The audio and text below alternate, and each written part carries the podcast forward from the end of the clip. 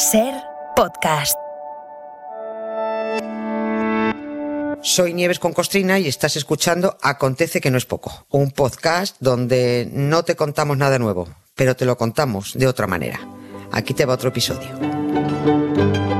En la ventana Acontece que no es poco, un relato personal de la historia con Nieves con Costrina, cadena ser.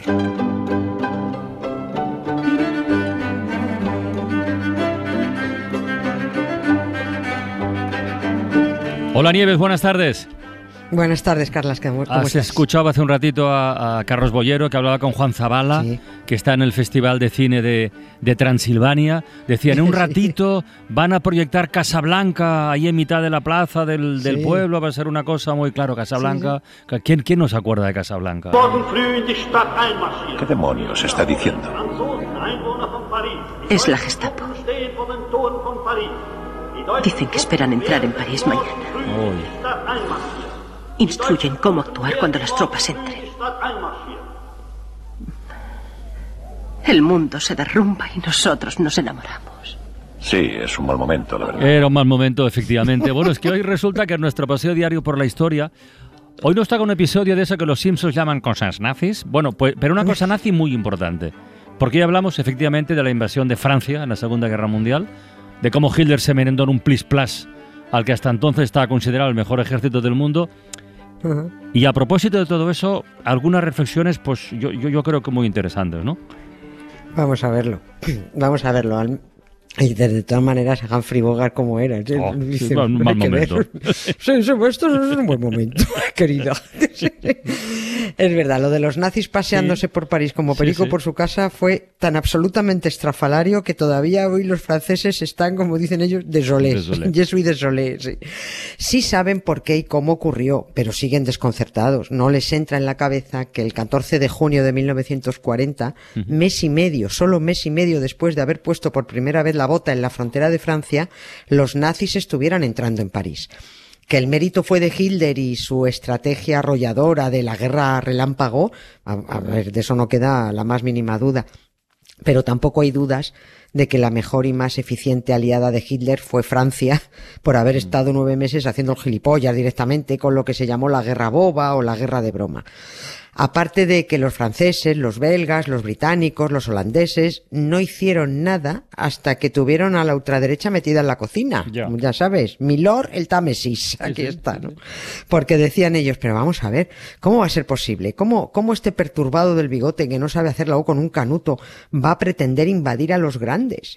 A nos- sobre todo a nosotros, a los franceses, que todo el mundo dice que tenemos el mejor ejército del mundo, que fuimos los grandes triunfadores de la Gran Guerra, que nos trajimos a los alemanes a firmar su rendición a Francia, que todavía conservamos hasta el vagón de tren ese donde les obligamos a firmar el armisticio de 1918.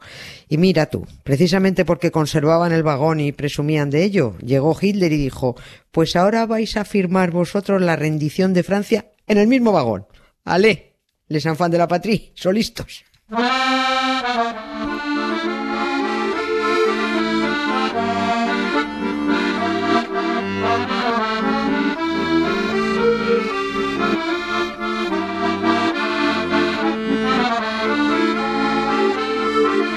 Claro, es verdad lo que has dicho, ¿eh? la invasión de Francia eh, estuvo muy bien calculado, bien, bien planificada, Sí. pero a la vez fue tan aparentemente sencilla, tan fácil, ¿no? Que debió sorprender hasta el propio Hitler, yo creo. Sí, Él disimulaba mucho cuando se sorprendía, pero desde luego debió decir, esto no me lo esperaba. Evidentemente fue un cúmulo de circunstancias, pero yo creo que Francia puso todo de su parte para ser invadida, dicho sea entre comillas, ¿no? Con, con ironía.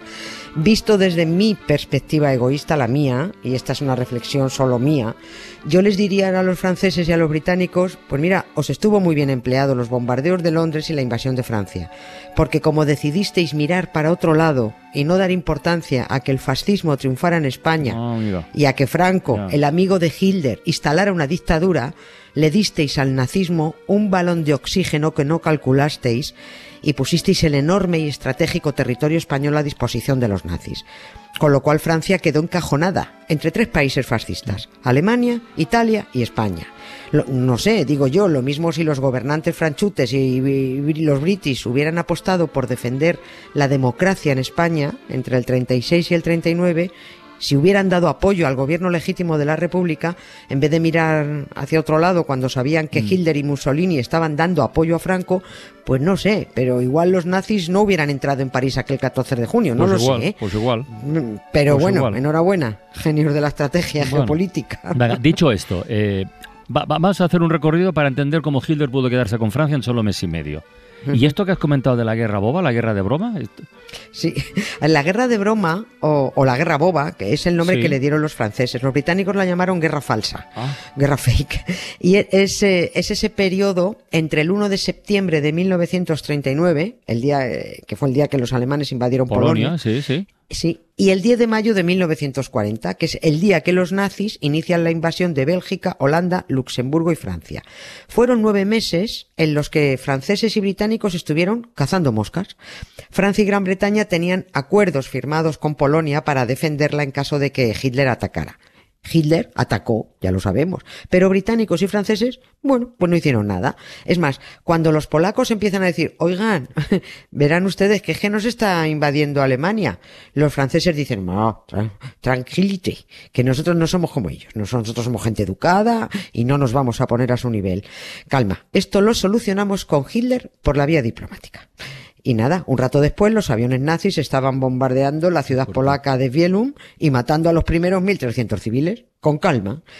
No entendieron entonces, y los demócratas guay siguen sin entenderlo ahora, que cuando la ultraderecha suelta un bocado, más vale que te tires a morder si quieres frenarla, en vez de recrearte y repetirle a todo el mundo, sobre todo los informativos, los bocados que van dando los nazis, ¿eh? haciéndote el indignado.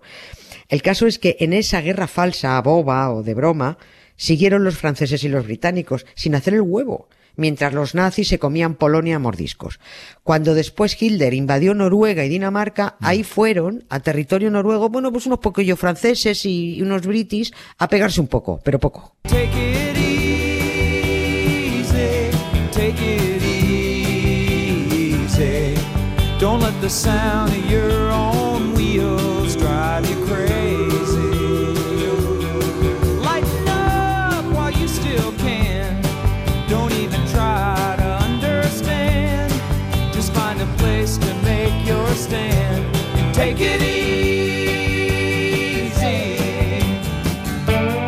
Desde luego es un comportamiento bastante, bueno, bastante no, muy impresentable, Muy parece, Sí. e incomprensible por otra parte.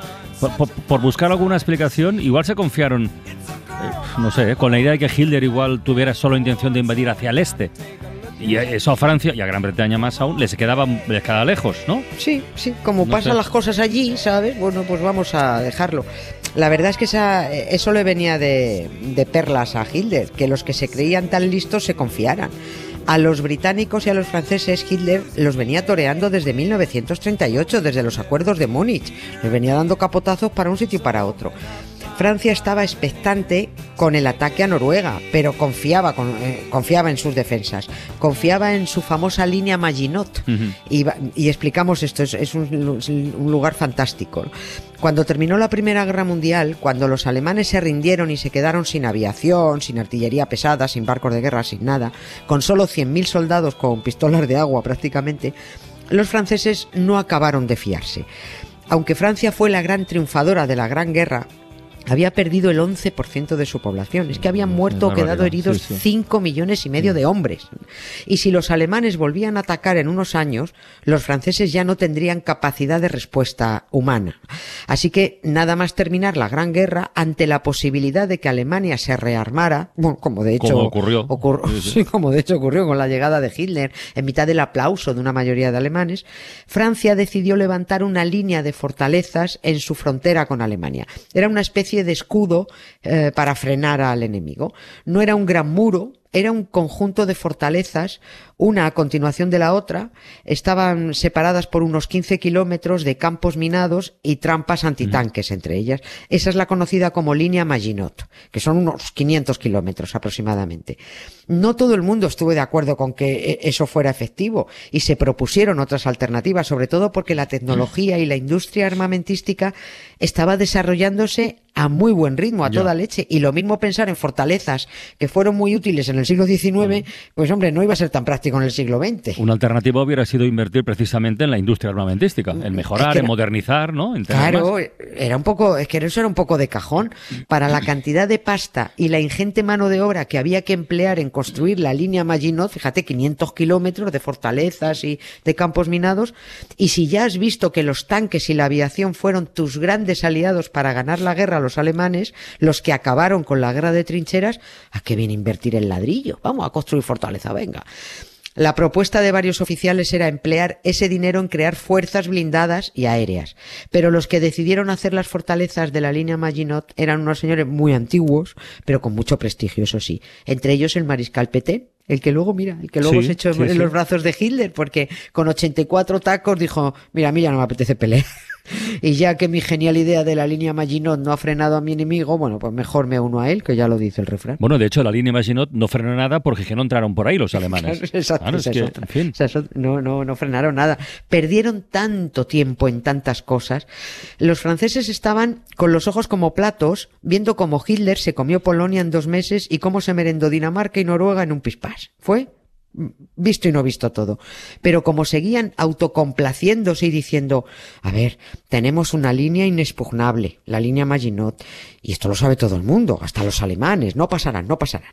Y además, por la parte del norte, donde ya no hay línea Maginot, está el bosque de las Ardenas. Vamos, que ahí no hay quien entre. Es más infranqueable todavía que la línea Maginot.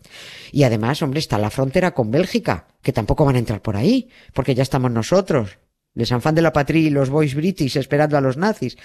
Pero ocurrió otra cosa, mira tú, que resulta que los belgas, que son unos pedazos de equidistantes desde siempre, y eran muy neutrales, y no querían molestar a los nazis. Por eso Bélgica dijo que no autorizaba a franceses y británicos que metieran sus tropas en el país para frenar a Hitler si no tenían claro que Hitler les fuera a atacar, que oye, que a lo mejor este no era tan mal chico. Y nada, Hitler atacó Bélgica, atacó Luxemburgo, atacó Holanda, eso lo hizo el 10 de mayo. Dos días después se fumó el infranqueable bosque de las Ardenas y se metió en la inexpugnable, se, metió y se meó en la inexpugnable línea Maginot. Allí todos en fila. El 14 de junio los nazis entraban en París, mientras Ingrid Bergman y Humphrey Bogart se enamoraban mm. y el mundo se derrumbaba. Pues yo, ya esto, ¿cómo no se va a derrumbar su pava si llevabais dos años haciendo el canelo? You must remember this. A kiss is still a kiss. A sigh is just a sigh. The fundamental things apply as time goes by. Ya lo decían en la película, pero siempre nos quedará París, ¿no? Sí. Algo es algo. Sí. Y a nosotros mañana. Hasta mañana, Nieves. Un beso muy grande. Para no perderte ningún episodio, síguenos en la aplicación o la web de la SER, Podium Podcast o tu plataforma de audio favorita.